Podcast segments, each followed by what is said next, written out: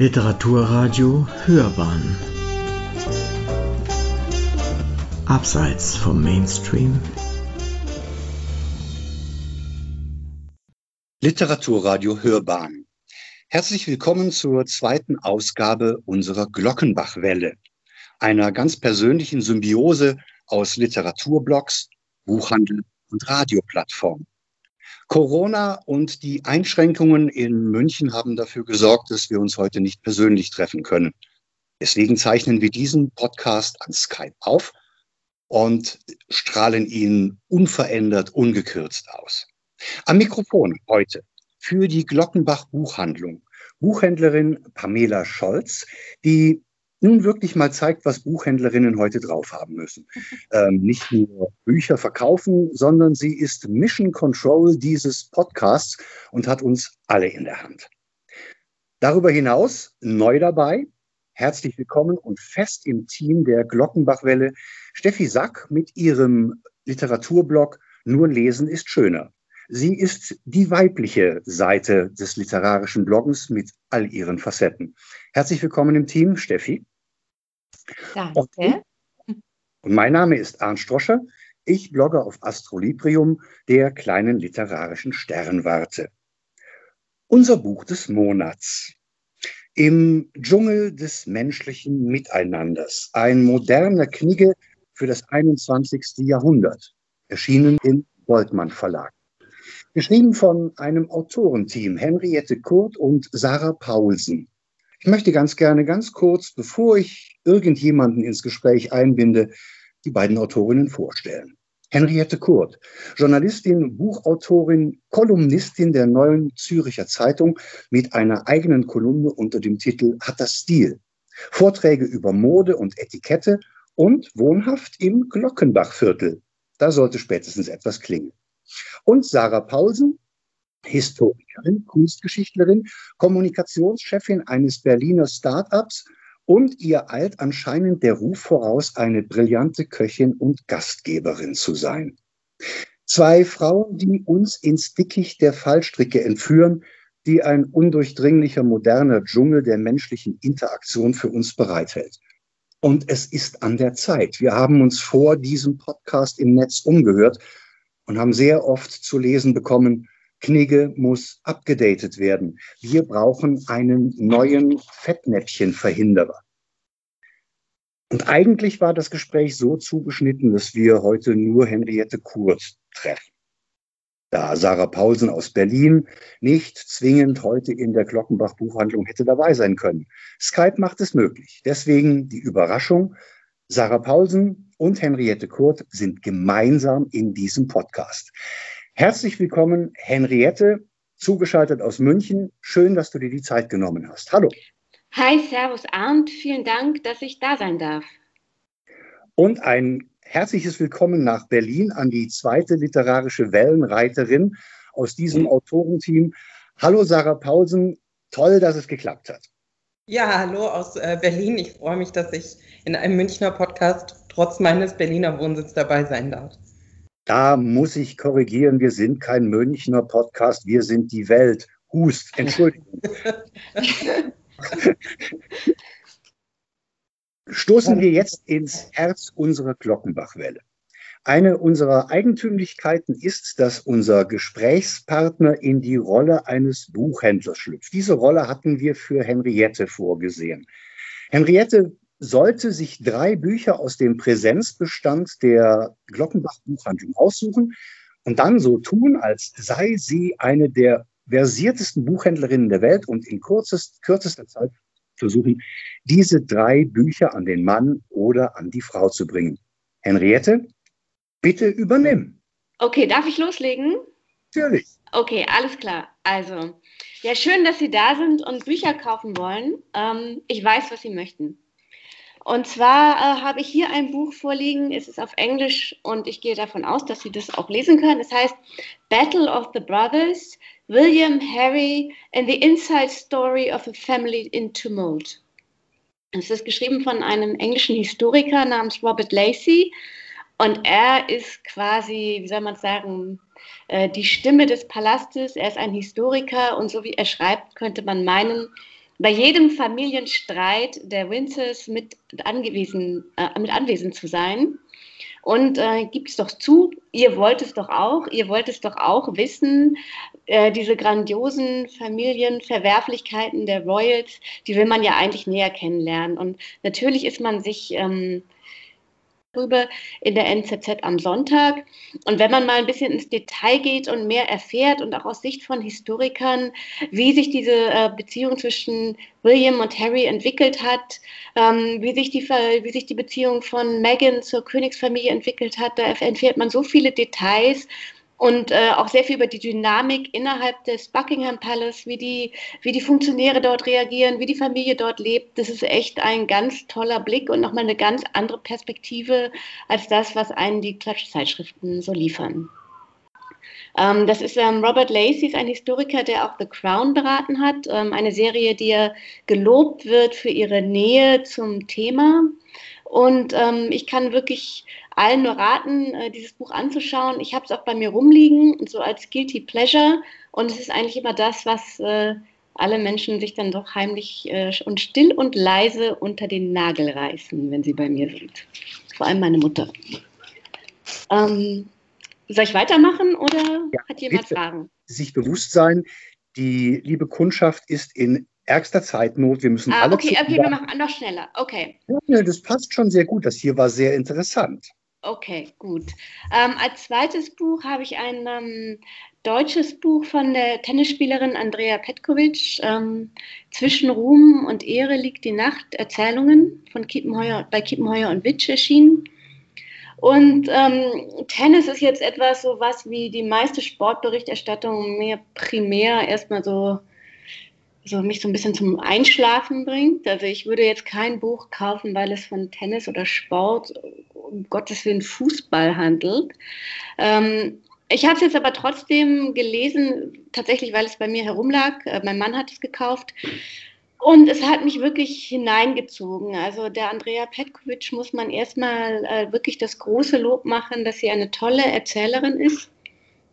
Und dass sie zu jenen Menschen gehört, die es schafft, die Szenen aus dem eigenen Leben so zu beleuchten, dass sie immer den Aspekt trifft, der wirklich spannend ist, der auch was über einen selber erzählt, also kein Rumgelabere oder so, sondern wirklich immer schön erzählt. Also man merkt auch, sie liest selber viel. Also sie hat wirklich so ähm, einen Blick und eine Sprache. Aber wenn man jetzt mal so von diesen literaturwissenschaftlichen oder literaturkritischen Kriterien absieht, ist es für mich auch eine neue Perspektive, weil ähm, sie diesen ähm, Migrationshintergrund hat. Als äh, Kroatin, glaube ich, ist sie. Ich weiß nicht, ähm, doch Kroatin. Und sie, ähm, sie schreibt eben über ihren, ihre, ihr Aufwachsen in Deutschland als Kind äh, zweier Zuwanderer. Und nun ist es jetzt so, dass ich natürlich auch viele Freunde habe, die von Zuwanderern abstammen. Und für mich ist es eigentlich so totale Selbstverständlichkeit, dass die da sind und auch kein großes Thema. Also ich denke, wieso die sind jetzt da und stelle mir die Frage über deren Wurzeln überhaupt nicht. Und das ist eigentlich auch nicht immer so ein großes Thema. Und mittlerweile bekomme ich eben mit, dass diese Zuwandererwurzeln, dass das doch nicht nur interessant und schön ist, sondern auch viele Probleme mit sich bringt oder nicht nur Probleme, sondern auch Perspektiven, die so ganz anders sind als die Art, wie ich die Welt betrachte. Und ich finde es total wichtig, diese Sichtweisen mal, ähm, denen mal zu folgen, dem zuzuhören, auch im privaten Umfeld. Und dafür finde ich, ist die Petkovic wirklich ein toller Einstieg zu sehen, wie sehen denn parallele Lebenswelten aus, parallele Lebensentwürfe, parallele Lebensläufe? Wie ist es denn, wenn man als Migrantenkind ähm, gedrillt wird, wenn man funktionieren muss, wenn man merkt, man ist in der Gesellschaft hier nur so halb zu Hause? Ähm, das hat mich sehr berührt, wie sie das geschrieben hat. Und ähm, das dritte Buch äh, liegt mir besonders am Herzen. Das ist von Erich Kästner, Meine Mutter zu Wasser und zu Lande. Es sind Tagebucheinträge, es sind Gedichte, es sind ähm, vor allem Briefe an seine Mutter und von seiner Mutter. Und ähm, bei Erich Kästner weiß man ja, dass er dieses enge Verhältnis zu seiner Mutter hatte und dass es auch, dass sie auch ein Grund war, warum er nicht emigriert ist ähm, während des Dritten Reiches. Und er schreibt jetzt also von den 20er Jahren bis Ende der 40er Jahre, schreibt diese Zeitspanne. Also er, man merkt, wie ihm die Luft zum Atmen immer dünner wird, wie es immer beklemmender wird in Deutschland für einen Autoren. Er ist sogar der einzige Autor, der bei der Verbrennung seiner Bücher anwesend ist, der eben überlegen muss, wie er jetzt schreibt, wie er mit Schweizer Verlagen arbeitet, ähm, wie seine Bücher nicht mehr veröffentlicht werden. Also am Anfang hat er noch diese Karriere als äh, Reporter, dann als Autor, dann als Buchautor und Bühnenautor. Zum Schluss fällt das alles weg und er schreibt aus seiner zerbombten Wohnung. Und ähm, das hat mich wirklich zum Weinen gebracht, wie er schreibt, weil natürlich der Kästner immer diese besonders eindringliche Sprache hat. Aber es hat mich auch wütend gemacht, wenn ich jetzt heute erlebe, diese Diskussion, die aufkommt, ja, man darf ja nichts mehr sagen in Deutschland und wir haben Cancel Culture und so. Also jedem, der das sagt, dem würde ich gerne dieses Buch in die Hand drücken und sagen, lies mal das, dann weißt du, was Cancel Culture ist. Ja, wenn deine eigenen Bücher verbrannt werden und nicht, wenn dir auf Facebook jemand sagt, dass er eine andere Meinung hat. Ähm, das sind meine drei Bücher, die ich ähm, aus verschiedenen Gründen liebe und aus verschiedenen Gründen wichtig finde. Aber der Erich Kästner, der hat mich auch in meiner Kindheit begleitet und tatsächlich, äh, es ist ein Buch, das mich zum Weinen gebracht hat. Ähm, ja, jetzt sitzen wir hier. Hm. Das ist nicht nur, nur eine kleine Buchvorstellung, sondern es ist etwas sehr Persönliches, was du uns anvertraut hast. Ähm, ein schlauer Mann hat mal gesagt, sag mir, was du liest und ich sag dir, wer du bist. Ähm, ich glaube, das war eine sehr gute Charakterisierung deiner Geisteshaltung in drei Büchern. Das ist mehr als beeindruckend. Danke dir. Wenn ich jetzt den Blick nach Berlin schweifen lasse, hat sich natürlich Sarah Pausen keine drei Bücher ausgesucht aus der Glockenbach-Buchhandlung. Aber es würde mich interessieren, was man denn gerade aktuell im Hause Paulsen liest was man sofort verstecken würde, wenn jemand kommen würde und sagen würde, gib mir doch mal dein aktuelles Buch mit. Und du würdest sagen, nein, ich lese gerade überhaupt nicht. Welches Buch wäre das gerade? Ein Buch, das ich verstecken müsste. Ja. Ich bin zu alt, um mich für Lektüre zu schämen. Das ist einfach mal vorneweg gesagt. Ähm, ich habe tatsächlich kein Buch auf meinem Nachttisch, für das ich mich schämen müsste. Ich lese von Mary Beard, einer von ähm, englischen Historikern, die ich sehr liebe, ähm, ein Buch über Pompeji. Mhm. Äh, das ist ein wunderbares Sachbuch, was man aber auch als Nicht-Historiker toll lesen kann, weil sie einfach die Kunst der englischen Historiker beherrscht, so zu schreiben, dass es auch Nicht-Historikern Spaß macht, es zu lesen, anders als deutsche Historiker. Und äh, da ich letztes Jahr zwischen Lockdown und Lockdown in Italien, in Pompeji war, ist das für mich eine Chance, sozusagen meine Erinnerungen nochmal hochzuholen und ja, die Eindrücke auch nochmal anders zu verstehen. Ähm, ansonsten liegt tatsächlich von Henriette geschenkt ähm, das Erich Kästner Buch daneben. Wir hatten ja das große Glück, uns äh, in Berlin zu sehen vor nicht so langer Zeit und da hat sie mir das Buch mitgebracht. Ich kann also bestätigen, dass sie das Buch nicht nur selber liest, sondern auch weiter verschenkt. da schließt sich ein literarischer Kreis. Henriette, du wohnst im Glockenbachviertel und in der letzten Glockenbachwelle mit Hans Pleschinski haben wir so ein bisschen rausgearbeitet, dass das ein Viertel ist, in dem sich Freigeister gerne ansiedeln. Siehst du das für dich auch so? Fühlst du dich wohl in diesem kleinteiligen, besonderen Stadtviertel mit dieser großherzigen Buchhandlung mittendrin? Ähm, also die Buchhandlung liebe ich natürlich sehr und ich bin wahnsinnig froh, einen persönlichen Buchconsultant immer zu haben oder auch meinen Sohn einfach rüberzuschicken zu euch und zu sagen, der soll jetzt mal ein Buch kaufen oder abholen. Das finde ich total schön. Ähm, ich erlebe den Stadtteil gar nicht so sehr als künstlerischen Stadtteil. Also ich weiß natürlich, es gibt Tierautoren und es gibt da Menschen, die musizieren und so, aber für mich ist es vor allem ein sehr politischer Stadtteil, vielleicht weil ich jetzt im Laufe der letzten anderthalb Jahre so viele Stadtviertelpolitiker kennengelernt habe und somit auch nochmal eine ganz andere Perspektive auf das Leben hier gewonnen habe. Interessant. Gibt es ein solches Gefühl auch für den Stadtteil Sarah in Berlin, in dem du lebst? Ja, also Schöneberg ist vielleicht so ein bisschen das Glockenbachviertel Berlins. Mhm. Nein, aber es gibt da nicht so gleichsetzbare Parallelen. Aber Schöneberg ist ein Stadtteil, das man, glaube ich, schon seit den 20er Jahren mit einer liberalen und offenen Geisteshaltung verbindet. Es war das erste Stadtteil Berlins, wo Homosexuelle sehr frei gelebt haben und ähm, auch ehrlicherweise immer noch, glaube ich, das Stadtteil prägen. Also ähm, seit den 80ern auf jeden Fall und äh, es gibt auch sehr viele, ähm, in die ich gehen kann, wenn ich mal eine Buchempfehlung brauche. Also. Die wir von hier aus herzlich grüßen.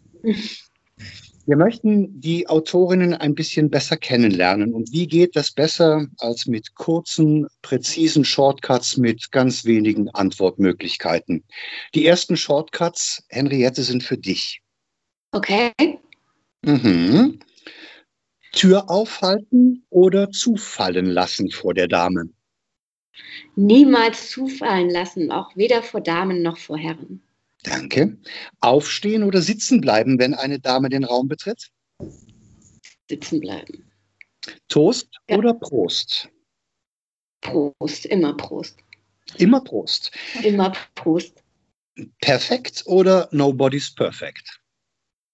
Äh, ich mein Instagram-Name ist Critical Mess, damit dürfte eigentlich alles beantwortet sein. Alles beantwortet. Restaurant oder Pommesbude? Restaurant. Ich liebe Restaurants. Das okay. Schlimmste am Lockdown ist für mich, dass ich nicht mehr in mhm. Restaurants gehen kann. Sarah, fünf Shortcuts für dich. Uiuiui. Ui. Selbst kochen oder essen gehen? Klares beides. Ein klares beides. Ich liebe diese Entschiedenheit. Sekt oder Sekt? Äh, Sekt. Handkuss oder High Five? Weder noch. Tanzkurs oder Freestyle? Freestyle. Hund oder Katze? Katze. Die miaut wahrscheinlich heute noch im Hintergrund. Wir haben jetzt einen Bogen gespannt von einer kurzen Einleitung über das Glockenbachviertel bis zu Schöneberg. Auch die Schwerpunkte zwischen Glockenbachviertel und Schöneberg, das, das bunte Leben, das, das die Integration, schon frühe, frühe Integration äh, homosexuellen Lebens. Das haben wir beim letzten Mal auch aus dem Glockenbachviertel schon rausgehört. Also insofern gibt es scheinbar deutliche Schnittmengen zwischen diesen kleinteiligen, sympathischen Stadtvierteln.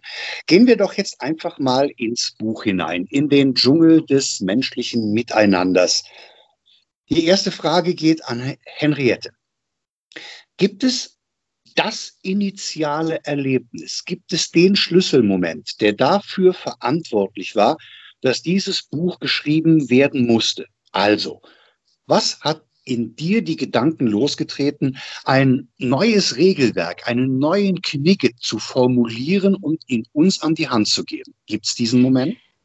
Ich weiß gar nicht. Ich glaube, das hat sich entwickelt, dieser Gedanke. Ich habe ja die Kolumne, ähm, hat das Stil seit neun Jahren bei der NZZ am Sonntag.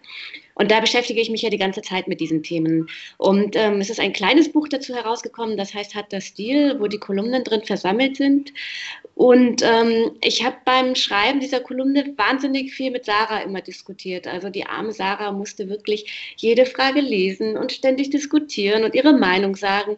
Und ich habe einfach gemerkt, dass der Austausch mit ihr meinen Gedanken einfach noch tausendmal verbessert hat. Und dann dachte ich irgendwann, oder ich weiß gar nicht, ob es mein Gedanke war oder deiner oder unser gemeinsam, wir machen jetzt ein gemeinsames Buch daraus. Und ähm, das weiß ich noch ganz genau. Ich ging nicht durchs Glockenbachviertel, sondern durchs Lehel von meinem Sport zurück, stand an der Ampel, ich hatte das Handy am, am Ohr und wir hatten mit Sarah telefoniert und dann hat Sarah gesagt, du, wir schreiben zusammen ein Buch und das heißt das Dschungelbuch des menschlichen Miteinanders. Und dann habe ich gesagt, genau das ist es. Das beschreibt alles und da wollen wir hin.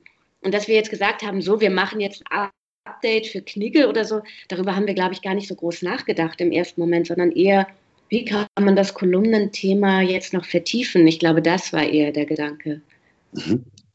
Sarah, deckt sich das mit deiner Erinnerung an die ersten Momente dieses Babys, was dann irgendwann laufen lernte? Also natürlich ist es so, wir haben davor ja jahrelang, wie Jette schon sagt, diese Fragen diskutiert und äh, über manches auch geschmunzelt und äh, über vieles gerätselt. Und ich glaube, die Idee, das nicht mehr so reaktiv auf Fragen hin zu behandeln, sondern uns mal dieses ganze Panoptikum des Benehmens und der aktuellen Fragen anzuschauen.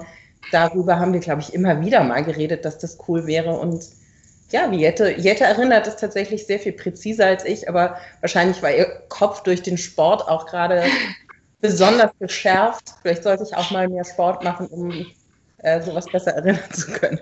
Ja, so war das mit unserer gemeinsamen Buchidee und es hat äh, wahnsinnig viel Spaß gemacht, aber es liegt auch daran, darüber reden wir bestimmt später noch, dass ähm, Henriette und ich ja quasi ein Metagehirn ausgebildet haben über 25 Jahre Freundschaft, sodass wir irgendwie neben unseren einzelnen Köpfen vielleicht noch so ein irgendwo waberndes gemeinsames ähm, Denkzentrum haben, das uns verbindet.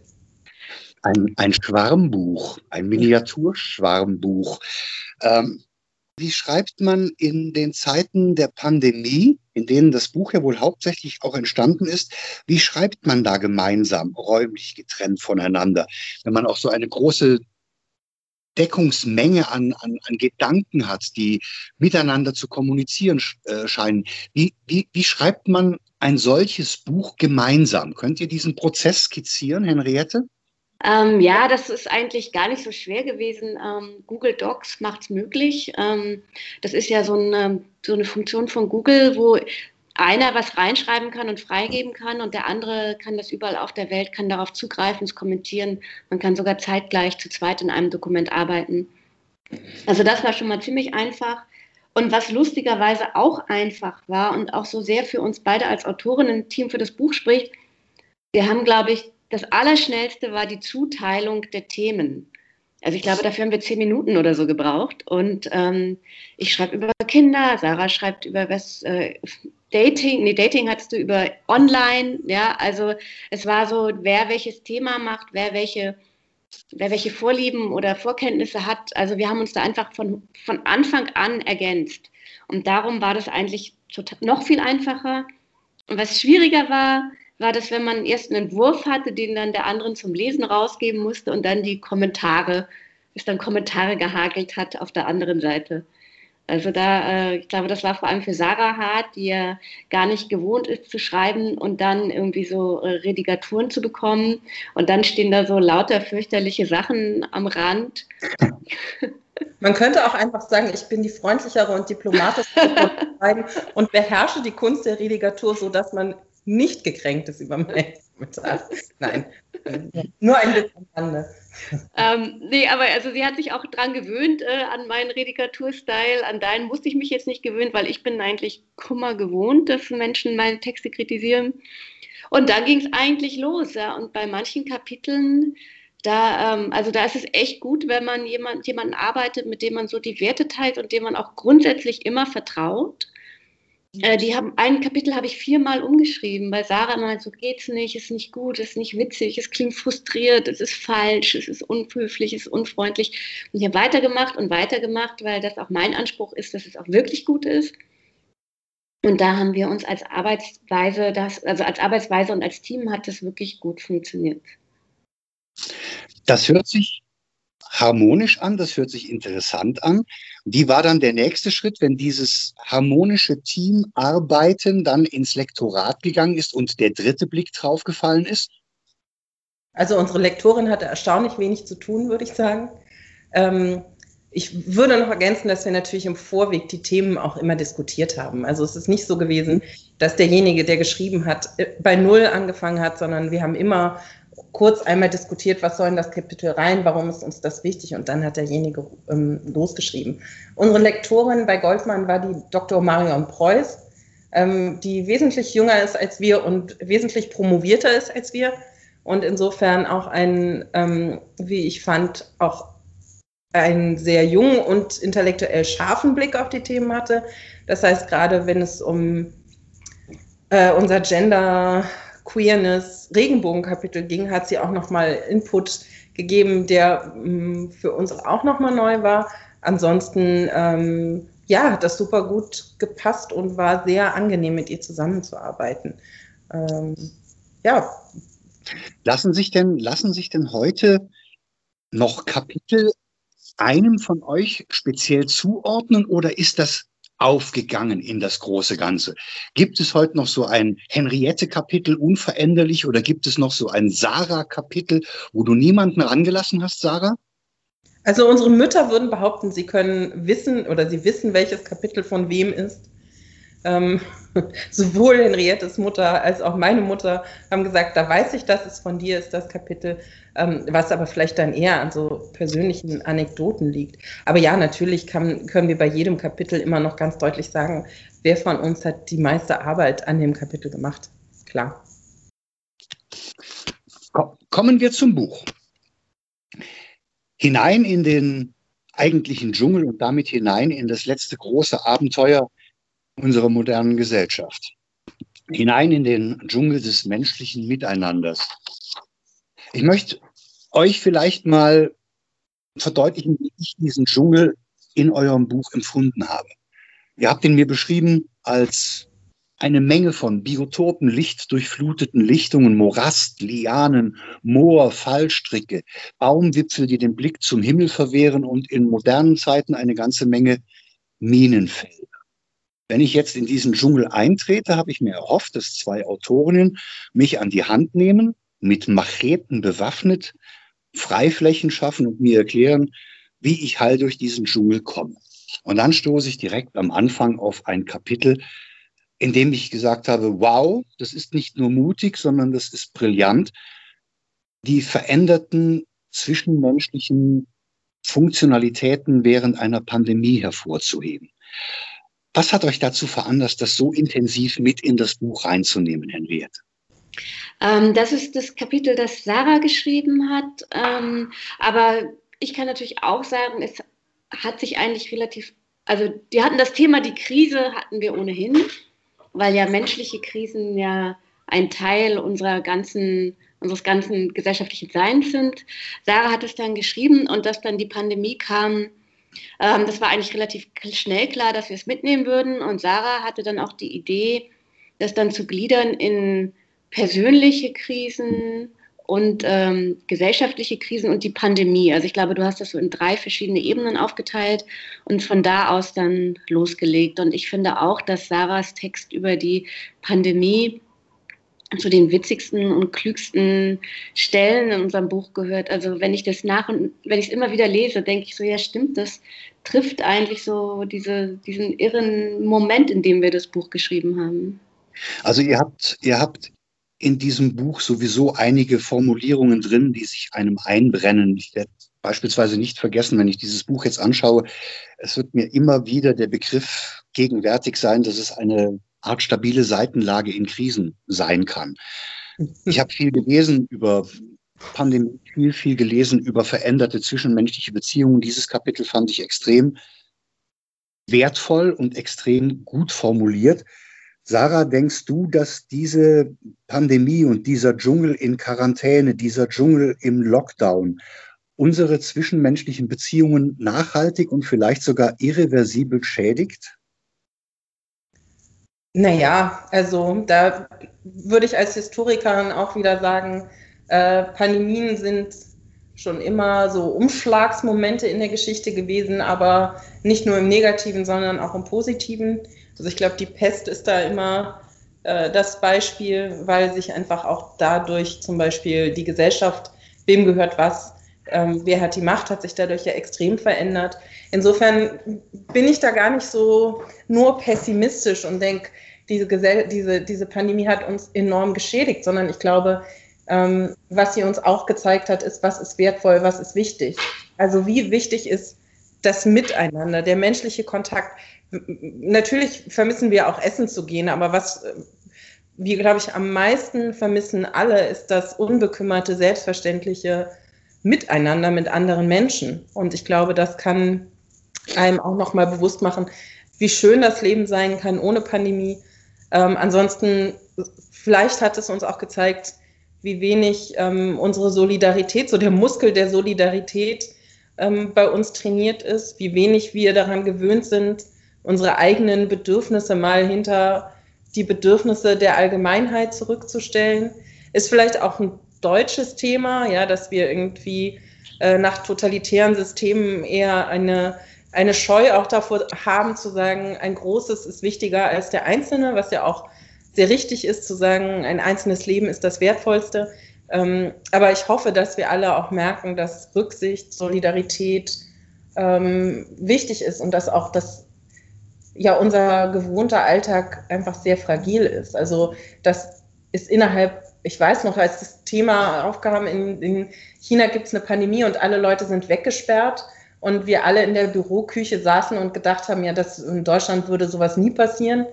Äh, und wenige Wochen später hatten wir ähm, eine ähnliche Situation, wo wir alle vor, vor dieser Pandemie standen und nicht wussten, wie es weitergeht und sich unser Alltag radikal verändert hat von einem Moment auf den anderen. Und äh, vielleicht ist das auch für den einen oder anderen, der äh, der festen Überzeugung ist, alles immer regeln zu können und auch von anderen erwartet, alles immer regeln zu können, auch vielleicht eine Lehre, etwas mehr Demut äh, der Veränderlichkeit des Lebens gegenüberzubringen und ähm, vielleicht auch etwas mehr Verständnis für die Krisen anderer Menschen zu haben, wenn sie nicht durch die Pandemie, sondern Ehekrisen, Gesundheitskrisen und ähnliches verursacht sind. Und natürlich global gesehen auch vielleicht etwas mehr Mitleid und Mitgefühl mit denen ähm, zu spüren, die noch ganz andere Krisen erleben als unsere Wohlstandsedition der Pandemie. In das eurem Buch? Sehr Wort zum Sonntag, aber ja. Nein, nein, nein, nein. In eurem Buch finden sich staatstragende Kapitel, sage ich jetzt flapsig, die wirklich diese Bedeutungsschwere haben. Ähm, und es finden sich aber auch äh, Kapitel, die, sag mal, locker leicht als Ratgeber von der Hand gehen. Staatstragend empfand ich beispielsweise auch euren Ausflug in den Regenbogen, wenn ihr über Rassismus, Sexismus und über Geschlechter schreibt und beschreibt, dass Sprache unser verbaler Fingerabdruck ist. Und ihr gebt euch nicht damit zufrieden, in irgendeiner Art und Weise belehrend zu wirken. Ihr gebt euch nicht damit zufrieden, banale Ratschläge zu geben, sondern ihr liefert in eurem Buch sogar noch gleichzeitig ein Glossar zum Vokabular dessen mit, wie wir Menschen beschreiben, die wir vielleicht ausgrenzen, die wir vielleicht unterdrückt haben, wo, Henriette, kam dieser Impuls her, dieses, dieses Vokabular sogar noch in dieses Buch zu integrieren, um uns vielleicht zu zeigen, da gibt es Defizite. Ihr müsst wissen, worüber ihr schreibt, wenn ihr von jemandem schreibt, der andere geschlechtliche Vorlieben hat, der anders lebt. Wo kam diese Idee her und wie habt ihr sie ausformuliert? Ähm, ich glaube, diese Idee ist auch so ein bisschen aus meiner eigenen Unbedarftheit heraus entstanden. Also ich habe mich auch mit dem Thema nur oberflächlich ähm, beschäftigt, bevor ich das Buch geschrieben habe. Und wie die meisten Menschen habe ich mich immer für sehr tolerant und liberal gehalten. Und ja, passt doch alles und ich habe ja nichts gegen irgendwen oder so, ja. Und ähm, je mehr man sich in das Thema an, einarbeitet, desto dringend, dringlicher wird nicht nur der Handlungsbedarf oder vielmehr so ein Weiterbildungsbedarf, würde ich das erstmal nennen. Also was mich an dieser ganzen Debatte um die sogenannte Identitätspolitik, also ich würde es einfach mal als Pluralismus bezeichnen, was mich da so stört, ist, dass man da wirklich immer wieder bei Null anfangen muss. Also dass manch viele Menschen einfach so einen ganz unterschiedlichen Kenntnisstand haben. Ich gehöre ja auch dazu. Also ich mache auch wahnsinnig viel falsch. Ich mache jetzt vielleicht ein bisschen weniger falsch, seitdem ich ein Buch darüber oder ein Kapitel darüber geschrieben habe. Aber ich gendere auch falsch, ich spreche Leute falsch an, ich sage die falschen Sachen und trample anderen Menschen auf den Zähnen herum. Das mache ich immer noch. Ja, aber ich fand es halt eben mal wichtig, das ein bisschen zu strukturieren und so einen kleinsten gemeinsamen Nenner aufzubauen. Und was mich daran total gefreut hat, war, dass ähm, das Buch wurde jetzt sehr ausführlich in einer Frauenzeitschrift namens Lisa besprochen, die ja sich so mit so, ich weiß nicht, Kochen, Backen, mhm. Reisen, so harmlosen Themen beschäftigt. Und da ist es auf zwei Seiten drin. Und da haben die, hat die Redakteurin nicht nur das Buch sehr freundlich besprochen, sondern auch einen Teil des Glossars abgedruckt. Was ist ein Cis-Mann? Was bedeutet dieses Wort Schneeflöckchen im Diskurs? Und dann dachte ich mir, das ist eigentlich genau das, wo wir hinwollen. Ne? Also wir wollen in die Breite gehen, wir wollen das jedem zugänglich machen und verständlich machen und auch sagen, es ist okay, Fehler zu machen und jeder macht Fehler, wir sowieso. Aber man kann sich ja wenigstens mal anhören, warum diese Diskussion entsteht und wer welche Argumente dafür einführt. Und ich glaube, das ist eher mein Anspruch gewesen beim Schreiben. Also auf keinen Fall, dass ich irgendwas richtig mache, bestimmt nicht. Das kam so auch nicht rüber in meinem Foto.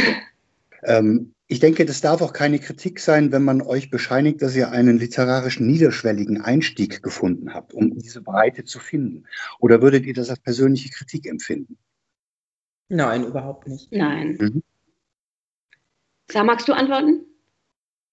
Also ich empfinde das nicht als Kritik. Ich finde, es war ja auch immer unser, unser Ziel, also vor unserem inneren Auge waren jetzt sind schon wieder unsere Mütter mein, mein Thema, aber diese Generation so von, von äh, Menschen, ja, über 50, über 60, die vor manchen Dingen rätseln stehen und ähm, andererseits sich aber dafür interessieren, sich richtig und gut zu verhalten, für die auch Benehmen auch aus ihrer Jugend her irgendwie ein Wert ist und denen Themen gerade über diesen, diese Brücke des ähm, guten Benehmens ähm, vielleicht näher zu bringen, die, die ähm, für sie sonst ja entweder nicht im Alltag vorkommen oder eher sowas sind Waren, wo man vielleicht mit Abstand davor steht oder einer gewissen Ratlosigkeit. Also einerseits vielleicht das Datingverhalten der Menschen von heute, andererseits das Internet, ja, wie verhalte ich mich in einer WhatsApp-Gruppe und natürlich auch das Thema ähm, Gendersprache, rassistische Sprache, ähm, ja, wir haben auch im Modekapitel ja sehr viel über ähm, Nachhaltigkeit gesprochen, über gerechte Kleidung gesprochen. Also an ganz vielen Stellen haben wir ja immer versucht, auch diesen äh, gesellschaftlichen und politischen Aspekt mit reinzunehmen. Mhm. Sarah, du hast viele, viele ja, Dinge vorweg, Sarah, du hast viele Dinge vorweggenommen, die in diesem Buch immer wieder mitschwingen wir werden es niemals schaffen, in einem Podcast, in einem Interview die Bandbreite eures Almanachs skizzieren zu können. Ähm, es reicht von einem für mich sehr, sehr guten ABC der sozialen Medien. Wer bin ich in Facebook? Was erwartet man mir? Ähm, wie kann ich mich dort zeigen, welche Risiken birgt es? Das habt ihr durchgespielt für alle sozialen Plattformen, die gerade gängig sind. Ihr habt beschrieben Problematiken unter Freunden, ihr habt beschrieben Problematiken, wie man sich selbst vor dem Spiegel wahrnimmt. Es sind unglaublich viele Themenfelder. Ich möchte etwas Kritisches in die Diskussion einwerfen. Jede, jedes Buch benötigt ein gewisses Irritationspotenzial, um einen breiten Diskurs auszulösen. Vielleicht darf ich euch mit meinem Irritationspotenzial konfrontieren. In vielen Kapiteln habe ich mich als Mann, als Teil eures Diskurses wahrgenommen und in vielen Kapiteln habe ich mich als das Gegenüber gesehen. Ähm, ich fühlte mich manchmal als Mann plötzlich draußen und fühlte mich so, als ob mir Frauen ihre Frauenwelt erklären. Ist das ein Automatismus, weil ihr nun mal zwei schreibende Frauen mit eurem Erfahrungsschatz seid? Habt ihr das provokant eingebaut oder trügt mich mein Bild? Henriette? Ähm, ich glaube, vieles hängt natürlich damit zusammen, dass wir zwei Frauen sind. Es, wir sind auch zwei Frauen, die stark von Frauen sozialisiert wurden. Also da kann ich für Sarah und mich sprechen, dass wir beide von äh, Müttern allein erzogen wurden ja, also das prägt natürlich auch nochmal einen anderen Blick. Und was hinzukommt, ist, dass ich ähm, bei der NZZ am Sonntag ähm, bei diesen Fragen doch die meisten Fragen zum Benehmen, zum Miteinander, die Leserbriefe von Frauen kriege. Also ich habe das Gefühl, dass so die Frage, wie gehe ich miteinander um, wie versuche ich nervenschonend den, den Alltag für andere zu gestalten, dass das schon ein eher weibliches Thema ist, ohne dass ich jetzt irgendwelchen Männern damit zu nahe treten möchte. Das zu nahe treten gelingt manchmal und manchmal weniger. Wenn ihr am Anfang eures Buches sehr stark differenziert, wie spreche ich an, wie gendere ich, und irgendwann sitzt du als Mann vor diesem Buch und sagst, bin ich da jetzt noch dabei? Und auf einmal werden bestimmte negativ konnotierte Eigenschaften maskulin dargestellt. Ich las dann von dem, oder besser gesagt, der Alkoholiker in der S-Bahn. Es ist derjenige, der auf der Straße anderen herschaut. Es ist der lüsterne Onkelblick, wo ich sage, es, ihr droht mich gerade zu verlieren. Ähm, Sarah, ist das, ist das ein Punkt, den du als Kritik annehmen würdest in diesem Buch?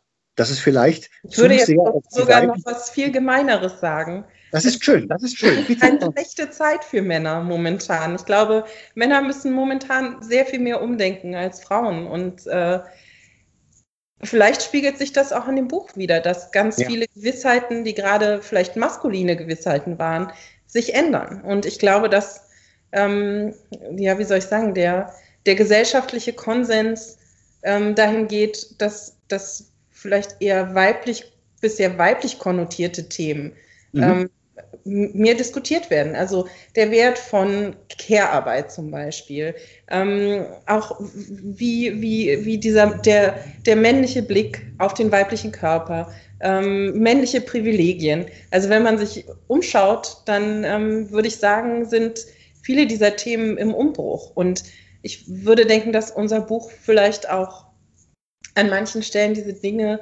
bespricht, weil sie eben unter die Nägeln brennen und weil sie Themen sind, die die Menschen umtreiben. Und wir sind beide keine Männerhasser, also wir haben beide, wir finden es auch nicht richtig zu sagen, der mittelalte weiße Mann ist das Übel unserer Gesellschaft. Nein, also ich, ich würde sagen, dass äh, toxische Männlichkeit für, für Männer und Frauen toxisch ist. Ähm, wenn man sich anschaut, Männer sterben früher als Frauen, Männer sind überdurchschnittlich häufig suizidal, Männer sind überdurchschnittlich häufig ähm, suchtkrank. Das heißt, unsere Gesellschaft ist jetzt auch nicht für Männer besonders gesund und schön. Ähm, das ist jetzt nicht das, was ich ähm, hier propagieren möchte, dass ich sage, die Männer haben hier die letzten Jahrhunderte auf der Gewinnerseite verbracht und jetzt sind die Frauen dran, überhaupt nicht. Ich glaube aber, dass eben gerade diese Themen äh, ja momentan ähm, oder in den letzten Jahrzehnten ja äh, im Umbruch sind und dass gerade die Generationen, die jetzt nachkommen, ähm, da ja auch ganz anders miteinander umgehen als unsere Generation und die Generationen davor. Also ich bin inhaltlich völlig auf eurer Seite. Ich, also ich schreibe auf meinem Blog auch sehr viel über Bücher, die in die Kategorie MeToo-Verarbeitung reingehen. Ich bin sehr auf eurer Seite, dass diese Themen jetzt, wenn nicht jetzt, wann denn dann behandelt und abgearbeitet werden müssen. Da gibt es überhaupt keinerlei Widerspruch von mir. Ich hätte mir nur vielleicht gewünscht, dass ihr diejenigen, die sich noch falsch verhalten, diplomatischer einfangt. Das war nur ein, ein Gedanke von mir. Aber da kommen wir vielleicht noch zu bei einem Kapitel, das sich vielleicht für die moderne Gesellschaft vielleicht in den traditionell immer noch verankerten Rollenbildern, die es längst nicht mehr geben sollte und längst nicht mehr geben dürfte, ähm, widerspiegelt nämlich im großen Themengebiet Erziehung ein für mich riesengroßes Minenfeld in unseren modernen Zeiten. Und das ist das Kernthema von Steffi. Und deswegen würde ich ganz gerne zum Thema, euren Thema Erziehung und wie ihr es beschrieben habt, Elternschaft neu sortiert an die neu sortierte Steffi weitergeben. Bist du da, Steffi? Ja, natürlich. Vielen Dank, Arndt. Ähm, ich blogge ja seit zehn Jahren auf ähm, Nur Lesen ist schöner, wo ich mich ähm, unter anderem auch mit Kinderbüchern auseinandersetze. Das kommt ähm, zum einen daher, dass ich ähm, seit Kindesbeinen an für Bücher brenne und zum anderen eben auch, weil ich vor drei Jahren selbst Mama geworden bin. So, das heißt, ich stecke quasi mittendrin, nicht nur, wenn ein ähm, neues Buch das Kinderzimmer erobert, sondern ich darf quasi die Elternschaft nun auch am eigenen Leib erleben. Ähm, das ist eben auch der Grund, warum mich ähm, euer Kapitel Elternschaft neu sortiert besonders interessiert und auch auf persönlicher Ebene erreicht hat. Nun hat sich ja in den letzten Jahren unglaublich viel getan auf diesem Gebiet. Wir haben es schon angesprochen, Rollenbilder haben sich verschoben, die Art und Weise ähm, von Kindererziehung ist auch anders geworden und ähm, der Einsatz von digitalen Medien ist hinzugekommen. Mir ähm, hat in diesem Kapitel ähm, un die unglaubliche Bandbreite sehr gut gefallen. Ähm, man könnte, wenn man das Kapitel an sich nimmt, schon fast von einem Erziehungsratgeber reden. Ähm, mir hat es zudem sehr gut gefallen, dass ihr eine ganz ähm, andere Herangehensweise gewählt habt. Ähm, anstatt To-Dos habt ihr quasi euch für To-Don'ts ähm, entschieden. Das heißt, ihr hangelt euch ähm, anhand von zwölf Punkten äh, durch die Lianen der Elternschaft ähm, und ähm, ja, geht mehrere Punkte ein, vom Hang zu Perfektionismus über die richtige Ernährung, gerade auch was äh, den Einsatz von Zucker anbelangt, ähm, dem Zwang zu Harmonie, über regelrechte Überwachung seiner Kinder bis hin zum Genderwahn. Also alle Punkte aufzugreifen, würde sicherlich den Rahmen dieser Unterhaltung sprengen. Ich habe mir zwei Punkte rausgepickt, die mich äh, ja sehr persönlich angesprochen und auch bewegt haben. Allerdings ähm, möchte ich, bevor ich darauf eingehe, jetzt euch eine ganz generelle Frage noch stellen, die sich ähm, während dem Lesen in mein Bewusstsein gedrängt hat. Ähm, wir sind jetzt ja auf moderne Rollenbilder ähm, im 21. Jahrhundert zu sprechen gekommen. In der Elternschaft hat sich da ja einiges umformatiert. Ähm, ich habe, ich persönlich habe ein modernes Rollenbild im Kapitel Elternschaft gänzlich vermisst, und zwar das eines Vaters in Elternzeit. Ähm, wie kommt das, Henriette? Habt ihr euch bewusst dagegen entschieden oder ähm, hattet ihr das quasi einfach nicht auf dem Schirm, das, ähm, den Vater in Elternzeit mit zu inkludieren? Ich glaube, wir hatten es einfach nicht auf dem Schirm, würde ich jetzt sagen. Ich glaube, das ist uns, das ist uns vielleicht durchgerutscht. Ich wüsste jetzt auch gar nicht, ähm, was ich da jetzt, also konkret für Weglassratschläge oder so geben sollte. Natürlich finde ich es immer wichtig, dass Eltern, dass Väter sich gerade einbringen, dass Väter sich stärker einbringen und mehr Verantwortung übernehmen, gerade für dieses kleinteilige Mikromanagement. Ähm, und dafür ist ja die Elternzeit perfekt gemacht. Ich weiß es nicht, vielleicht liegt so an meinem eigenen Mangel an Erfahrung, dass ähm, mein Mann die Elternzeit nicht alleine gemacht hat, sondern mit mir zusammen. Ähm, vielleicht ist es da sozusagen, habe ich da so einen blinden Fleck. Also anders kann ich es mir nicht erklären. Oder Sa, hast du noch eine Erklärung? Ja, wir haben, glaube ich, einfach dadurch, dass es ja eher so darum ging, was muss man aussortieren, hatten wir einen sehr klaren Fokus darauf. Ähm, ehrlicherweise würde ich vielleicht sagen, ja, in einer, in einer neuen Version würden wir darüber schreiben, auf jeden Fall. Also ja, das ist ja durchaus interessant, dass ihr das auch einfach nicht auf dem Schirm hattet. ähm, ich fand es ich fand's einfach spannend, weil ich als Frau habe äh, das Kapitel gelesen und habe ähm, ähm, einfach verspürt, dass ähm, diese zwölf Punkte, die er da aufgreift, ähm, hauptsächlich ähm, Beispiele von Müttern mhm. widerspiegeln.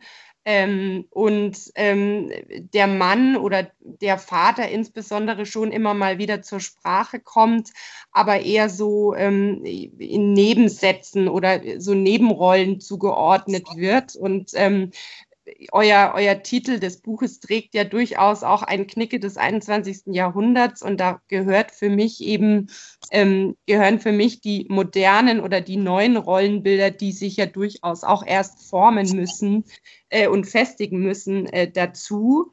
Und die Frage ist mir quasi direkt in, in, in, den Kopf, ähm, in den Kopf gegangen. Jetzt ist es so, es gibt zwei, ähm, zwei Punkte, die mich persönlich sehr, ähm, sehr begeistert haben. Das ist zum einen euer ähm, Punkt weg mit dem Exzellenzquatsch.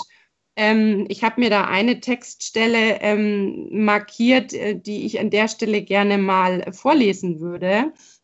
Ihr habt geschrieben, Kinder sind kein Vehikel der eigenen vermissten Chancen, keine Erfüllung der eigenen unrealisierten Wünsche und vor allem kein Ehrgeizspielball. Dafür hat man sein eigenes Leben. Ähm, ich finde diese Textstelle unglaublich ähm, wertvoll, ähm, weil ihr ja damit ähm, wunderbar ähm, zur Sprache bringt, dass man in der heutigen Zeit und eigentlich auch damals schon Kindern den Freiraum geben sollte, zu eigenständigen Persönlichkeiten, zu Individu Individuen heranzuwachsen. Ähm, ihr nutzt in diesem, in diesem Punkt quasi ähm, das Beispiel eines prall gefüllten Terminkalenders, von Kindern, der einem Terminkalender von Eltern in nichts nachsteht. ähm, möglicherweise basierend auf dem zwanghaften Drang oder Wunsch der Eltern, die Talente von Kindern zu fördern und ähm, durch vorgegebene Aktivitäten oder strategische Hobbys sie in eine bestimmte Richtung zu lenken. Also von der Erlernung einer Fremdsprache über Ausüben einer Sportart, Erlernen eines Musikinstrumentes ist da ja alles dabei, was Kinder heutzutage in ihrem Wochenkalender haben.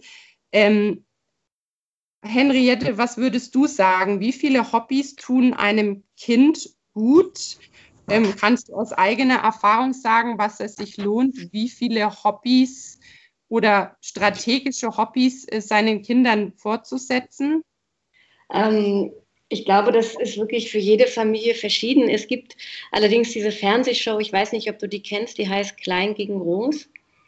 Äh, das läuft irgendwie einmal im Monat auf RTL nach so Samstagabends. Mein Sohn sieht das wahnsinnig gerne. Und da sind immer irgendwelche Kinder, die was besser können als Erwachsene und die können dann immer so Sachen wie so 200 Käsesorten auseinanderhalten oder perfekt Plattdeutsch reden oder Yoga unter 33 Stühlen machen. Das sind so Kinder, die erzählen dann immer, was sie den ganzen Tag machen. Ja, also ich wohne in einem Haus mit meiner Mutter und oh Gott, also und ich lerne gerne Plattdeutsch und mache im Vorlesewettbewerb mit und ich sehe dann so meine eigenen so Kinder mit ihren herausgewachsenen Frisuren und denke immer so, wow, wie, wie schaffen die das eigentlich, ihre Kinder so zu motivieren, dass die so freiwillig so viel Kram machen? Also meine Kinder, mein Sohn geht zum Fußball, Blockflöte macht er nur unter Androhung der Musiklehrerin und das war's. Und meine Tochter will eigentlich nur Schokolade essen und reiten. Das sind ihre Hobbys. Ja? Also reiten auch, reiten auch, nur, wenn ich es mir leisten kann und malen natürlich. Okay, aber es ist nicht also ich glaube, manche Kinder haben so ein Umfeld, wo das vielleicht so intrinsisch herauskommt, dass man da so leistungsbereit ist. Und ich glaube, wir sind so im soliden Mittelfeld. Ein bisschen macht man was, ein bisschen sieht man, was die Eltern so machen. Wenn ich singe oder musiziere, dann machen meine Kinder das vielleicht auch, aber sonst ist es ihnen egal. Das muss, glaube ich, jede Familie für sich selber regeln. Nur manchmal habe ich mir so ein bisschen Sorge, wenn ich sehe, wie viel Mikromanagement andere Eltern auf ihre Kinder äh, sozusagen übertragen. Es gibt diesen schönen, diese schöne Liedzeile von Kaffee Unterzucker, ich bin ein Kind mit Zukunft. Ja, und das ist immer so die Idee, ist, das Kind muss eine Zukunft haben und es muss bereit sein für den Arbeitsmarkt und so. Also da habe ich echt noch irgendwie genug Vertrauen in meine Kinder, dass sie es irgendwie auch so schaffen, Plus, ich weiß aus meiner eigenen Vita, dass eine, äh, eine gepflegte Dosis Faulheit einen auch nicht davon abhält, irgendwas Vernünftiges aus seinem Leben zu machen. Was ich halt immer so bestürzend finde, ist immer die Vorstellung, so, mein Kind muss irgendwas ganz besonders toll sein. Das ist noch sowas, was aus der Kohorte von Sarah und mir kommt, so, folge deinem Talent, du bist was Besonderes und dann so, nee, also vielleicht bist du durchschnittlich und weißt du was, ist auch okay, ja. Also wir können nicht alle was Besonderes sein, niemand muss was Besonderes sein. Du kannst auch ein mittelmäßiger Fußballer sein, Hauptsache du bist mit deinen Freunden zusammen draußen und das reicht auch. Und das hätte ich so gerne meinen Eltern, äh, meinen, meinen Lesern oder unseren Lesern vermittelt an dieser Stelle. Ja, man muss kein Kind mit Zukunft produzieren, man muss keine strategischen Hobbys machen, sondern die Kinder werden ja sowieso so, wie man es ihnen vorlebt. Ja? Und da muss man jetzt auch nicht, ähm, wenn man selber total unsportlich ist, das Kinder, Kind bei sechs Sportarten anmelden. Das hast du gut auf den Punkt gebracht. Ich finde, ähm, dass das Besonderssein sich ja auch durch alle möglichen Dinge ähm, ähm, zeigen kann. Also es muss keine vorgegebene Besonderheit sein, die die Kinder dann ähm, an den Tag legen oder mitbringen, die ähm, kann sich ja dann auch finden. Also ich finde das, ähm, ich finde, das ist euch sehr gut gelungen, da auch den Tipp den Eltern an die Hand zu geben, zu sagen, ähm, lasst eure Kinder euren eigenen Weg finden. Und ähm, wenn sie vielleicht in erster Linie jetzt nicht zu glamourös und, und, und erfolgsversprechend sind, ähm, sie werden trotzdem zu wunderbaren Persönlichkeiten heranwachsen. Ähm, das zweite Thema, was, was mich ähm, total interessiert hat und ich auch total spannend fand, äh, war, dass ähm, der Punkt weniger ist mehr, Social Media. Ähm, soziale Netzwerke sind ja heutzutage nicht mehr wegzudenken. Ähm, die gehören ja quasi zu unserem Leben dazu. Also nicht nur äh, zu unserem Leben als Eltern, als auch zum Leben unserer Kinder.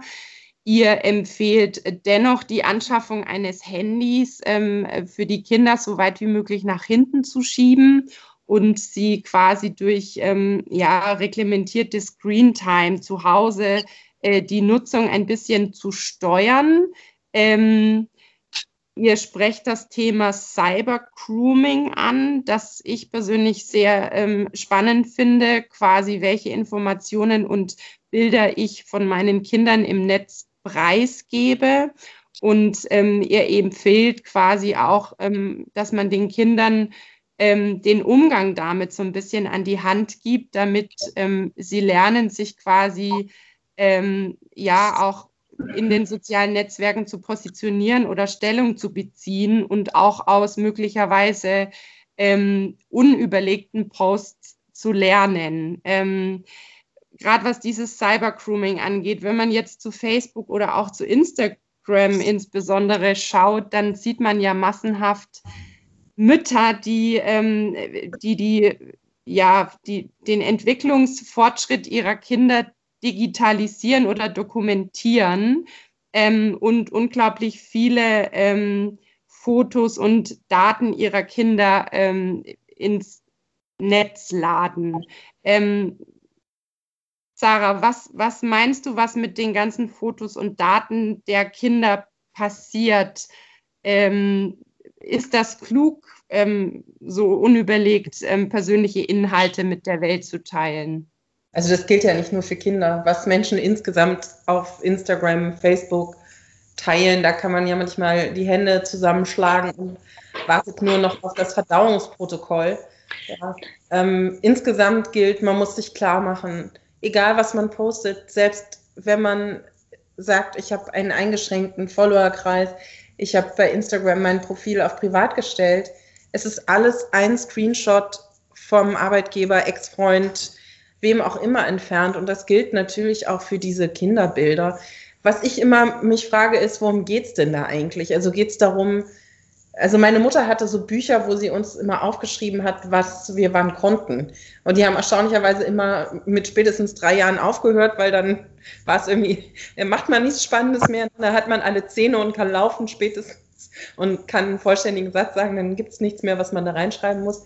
Nein, also was ich glaube, was, was da stattfindet und was ja auch für uns insgesamt, also ich als Nichtmutter beobachte das ja auch, dass Kinder für viele so ein Projekt auch sind, an dem man seine eigene Leistung misst. Ja, also wie gut mein Kind ist, ist ein Zeichen dafür, wie gut ich als Mutter bin und wie gut äh, ich das handhabe. Und Instagram lädt ja insgesamt so ein bisschen dazu ein, alles ähm, in, in eine perfektionierte Form zu bringen, in dem alles wunderschön aussieht und, und äh, perfekt ausschaut. Und so müssen da auch dann die Kinder aussehen.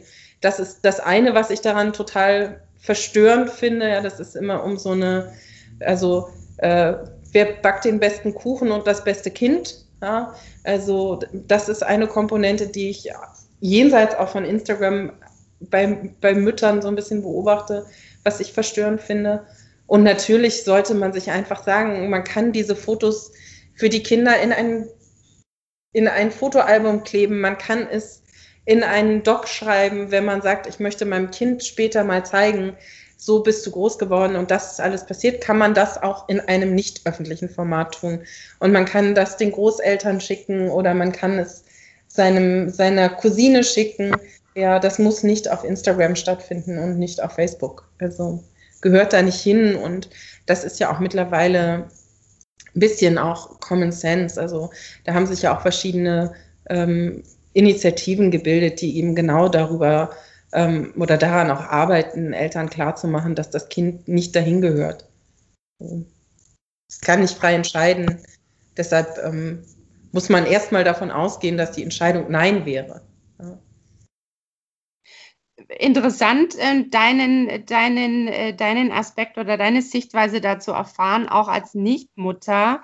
Ähm, man hat ja dann immer so ein paar Gewissensbisse. Ähm, wir können da natürlich sagen, wir können uns mit einem Fotoalbum zufrieden geben, aber die ähm, Kinder des 21. Jahrhunderts sind halt äh, den Anschluss an die digitale Welt gewöhnt und ähm, haben ja da einen anderen einen Zugang dazu. Henriette, hast du Erfahrung gemacht mit, mit deinen Kindern?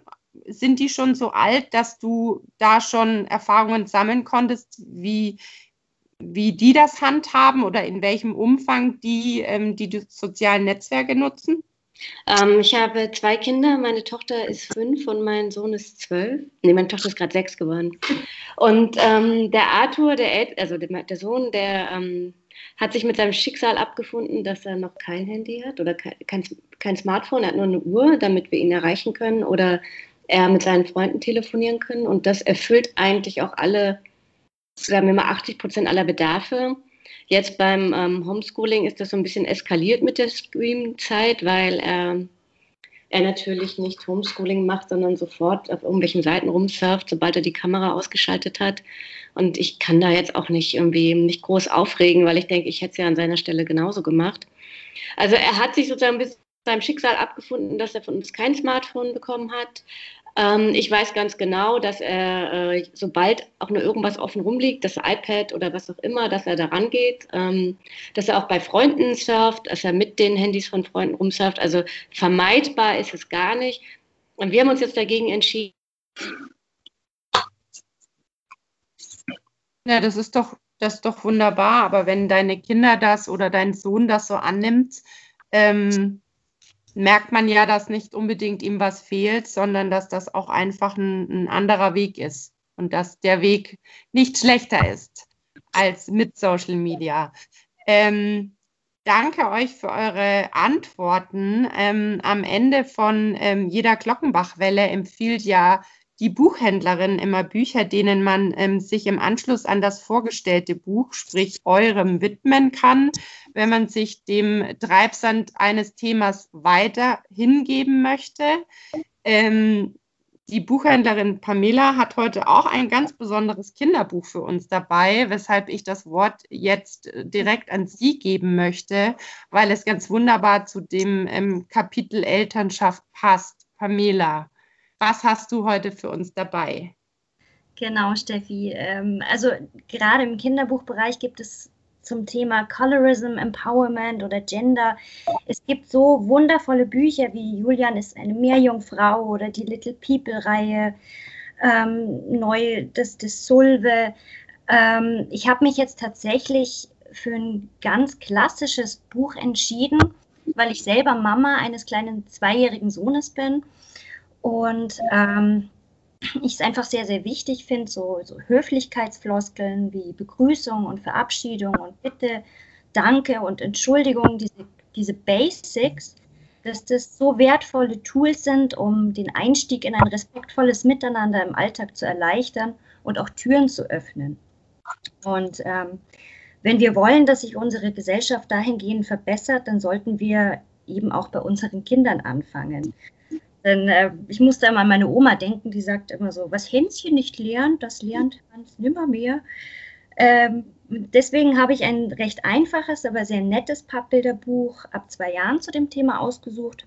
Das ist äh, Bitte und Danke aus dem Koppenrad Verlag, in dem ähm, eine kleine Hexe lernt, dass es ihre Freundin äh, Lavendula ganz schön verletzt, wenn sie ihrer etwas schusseligen Freundin immer wieder aus der Patsche hilft und nie ein Bitte oder Danke hört. Genau, das war mein Kinderbuchtipp zu dem Thema und jetzt gebe ich erstmal wieder zurück an Arndt. Das war jetzt extrem interessant, einer Glockenbachwelle mal zuzuhören. Danke, Steffi. Ähm, danke, Henriette. Danke, Sarah und natürlich auch danke, Pamela.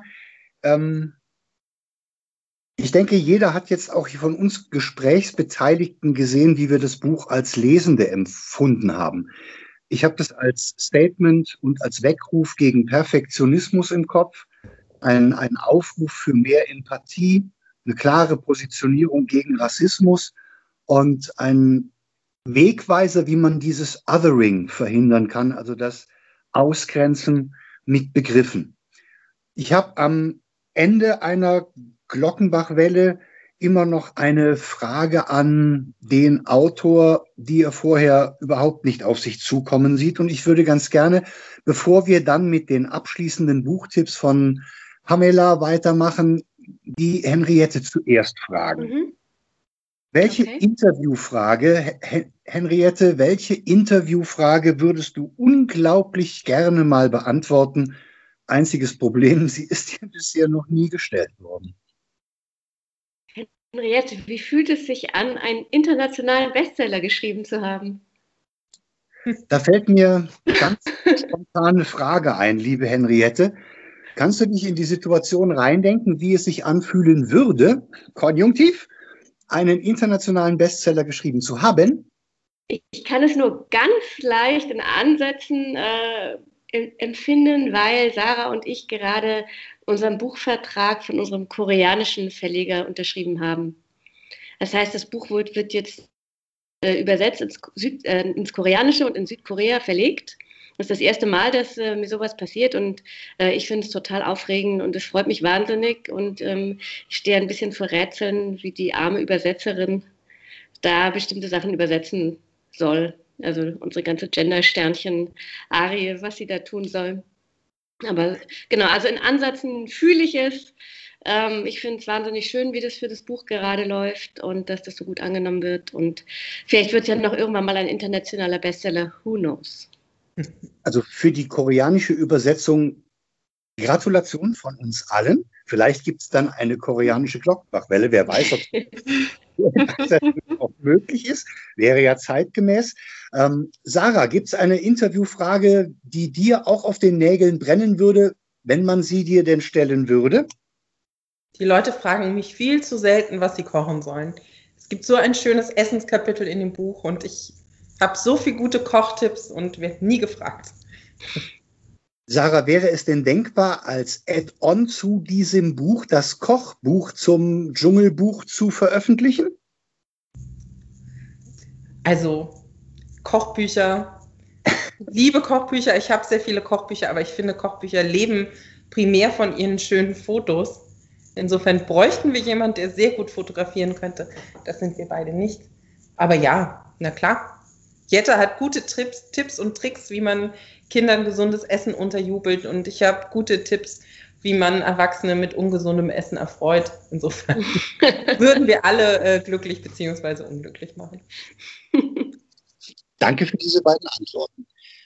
Zum Abschluss einer Glockenbachwelle und vor dem eigentlichen Abspann mit allen Beteiligten kommt die zentrale Rolle einer Buchhändlerin zum Tragen. Sie kommt nämlich immer dann ins Spiel, wenn ein Lesender oder eine Lesende ein Buch mitgenommen hat und vier Tage später nass geschwitzt wieder im Laden steht und sagt, es war so toll, ich habe ich hab dieses Buch gelesen, das Dschungelbuch und ich bin im zwischenmenschlichen Miteinander so aufgegangen. Was kann ich als nächstes lesen, um dieses Lesegefühl wieder erzeugen zu können?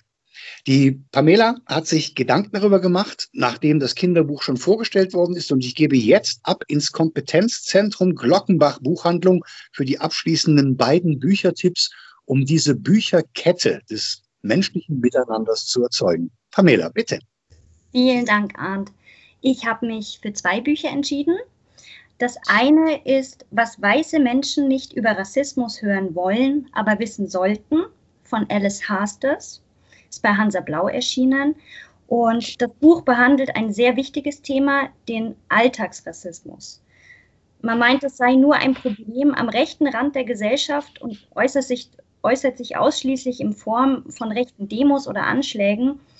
Aber wenn man selbst erfährt, wie der eigene Schwiegervater bei seiner Kur am Chiemsee von einigen ortsansässigen Bierdimpfeln wörtlich dahin zurückgeschickt wird, wo er denn herkommt, oder einer guten Freundin ähm, vom Paketboten gesagt wird, sie spricht ja sehr gut Deutsch, weil er an ihrem Briefkasten ihren ausländischen Namen äh, gelesen hat, dann merkt man, es ist eben nicht so, sondern es ist ziemlich bei uns in der Mitte angekommen. Und wir alle denken oft in Schubladen und ich finde, es ist unsere Aufgabe, die des Öfteren mal so auf alte Stinkesocken zu untersuchen und äh, dabei ist mir eben auch die Alice Hasters untergekommen, weil ich mich gefragt habe, wie kann ich mich dahingehend ähm, ändern im Umgang. ähm, mit Menschen in unserer Mitte. Und sie zeigt am Beispiel ihres eigenen Lebens und ihres eigenen Alltags, ähm, womit ein Mensch in unserer Mitte, der sich in irgendeiner Form vom klassisch deutschen Typus abhebt, tag tagtäglich konfrontiert wird. Und das schafft sie ohne erhobenen Zeigefinger oder anklagende Worte. Und das würde ihr durchaus zustehen, wenn man sich das so durchliest. Ähm, das Buch öffnet einem die Augen und hilft, ein wenig besser zu verstehen und sein eigenes Verhalten zu überdenken.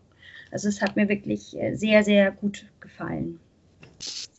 Der letzte Titel ist äh, auch von einem Autor aus dem Glockenbachviertel äh, über den Anstand in schwierigen Zeiten und die Frage, wie wir miteinander umgehen, von Axel Hacke, bei Goldmann erschienen, wie euer Buch das ist ein schlauer und sehr elegant geschriebener Essay mit Fakten, Anekdoten und Geschichten aus dem alltäglichen und politischen Leben in unserem Land. Wunderbar unterlegt mit Zitaten aus Literatur und Philosophie, zum Beispiel äh, von Erich Kästner, du hast ihn ja vorhin erwähnt, Henriette, äh, aus Fabian, da sind auch ganz wunderbare Zitate zu Anstand und Moral zu finden. Und Hacke kommt in, in seinem typischen Plauderton mit teils haarsträubenden aktuellen Beispielen um die Ecke, die die wachsende Verrohung um uns herum aufzeigen und schafft es dennoch mit Überzeugung dafür zu plädieren, dass wir dieser mit Freundlichkeit, Respekt und Anstand klar und unmissverständlich entgegentreten. Und das hat mir auch sehr gut gefallen. Aber es gibt noch weitaus mehr Bücher, die mir zu dem Thema einfallen würden. Also ähm, ja, kommt bei uns vorbei. Jederzeit. Das war's von mir. Arndt? Dann übernehme ich gern wieder. Mir bleibt nicht viel übrig, als nach einer gefühlten zehnminütigen Session und dann doch mehr als einem einstündigen Gespräch das Ganze zu einem Abschluss zu bringen und all das auszutauschen, was ungesagt blieb. Schön ist, dass trotz dieser Pandemie vieles gesagt werden konnte, was ungesagt geblieben wäre, wenn wir diese Möglichkeit nicht hätten. Das war die Glockenbachwelle aus dem Dschungel des menschlichen Miteinanders. Liebe Zuhörer, folgen Sie unseren Online-Auftritten bei Literaturradio Hörbahn. Besuchen Sie unsere Blogs. Schauen Sie bei Steffi vorbei, bei Nur lesen ist schöner Besuchen Sie die kleine literarische Sternwarte Astrolibrium. In einem Artikel zu diesem Podcast werde ich auch die vorgestellten Bücher noch zeigen und auch dahin verlinken, wo man sie bekommt. Besuchen Sie die Glockenbach Buchhandlung, lernen Sie die Buchhändlerinnen Petra Schulz und Pamela Scholz kennen als Kompetenzzentrum und Tankstelle des guten Geistes, dann sind Sie auch schon mal im Glockenbachviertel.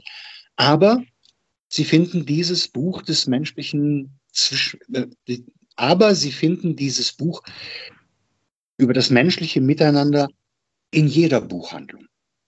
Kaufen Sie lokal, unterstützen Sie Ihren inhaberbetriebenen Buchhandel und sorgen Sie dafür, dass diese Buchhändler und Buchhändlerinnen einfach im wörtlichen Sinne im Geschäft bleiben. Schalten Sie im Mai wieder ein, wenn die erste Bilderbuchwelle startet und kurz nach der Münchner Bücherschau der gesamte Mixed Vision Verlag, vertreten durch Sabine Ginster bei uns, auf dem Stuhl sitzt und die Welle reitet und wir uns darüber unterhalten, warum Bilderbücher für unsere jüngsten Lesenden so früh zum lebens- und lesenswichtigen Wegbegleiter werden.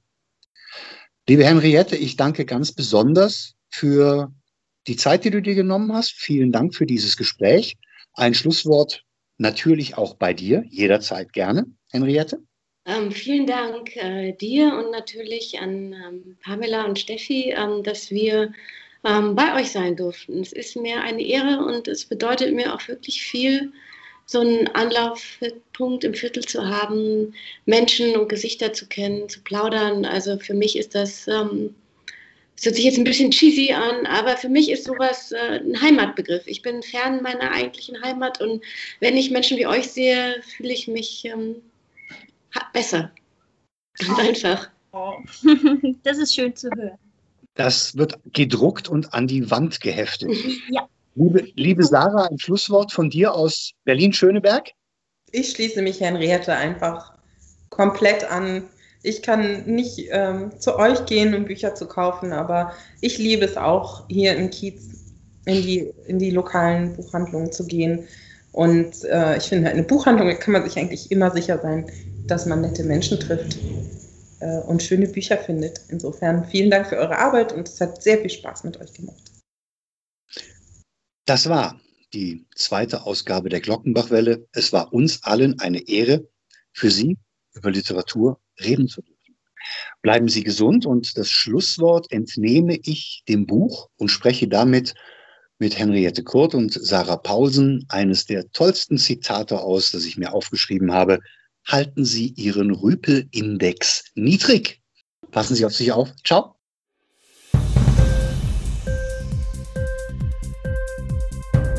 Dir die Sendung gefallen? Literatur pur, ja, das sind wir. Natürlich auch als Podcast. Hier kannst du unsere Podcasts hören. Anchor, Spotify, Apple Podcast, iTunes, Google Podcasts, radio.de und viele andere mehr.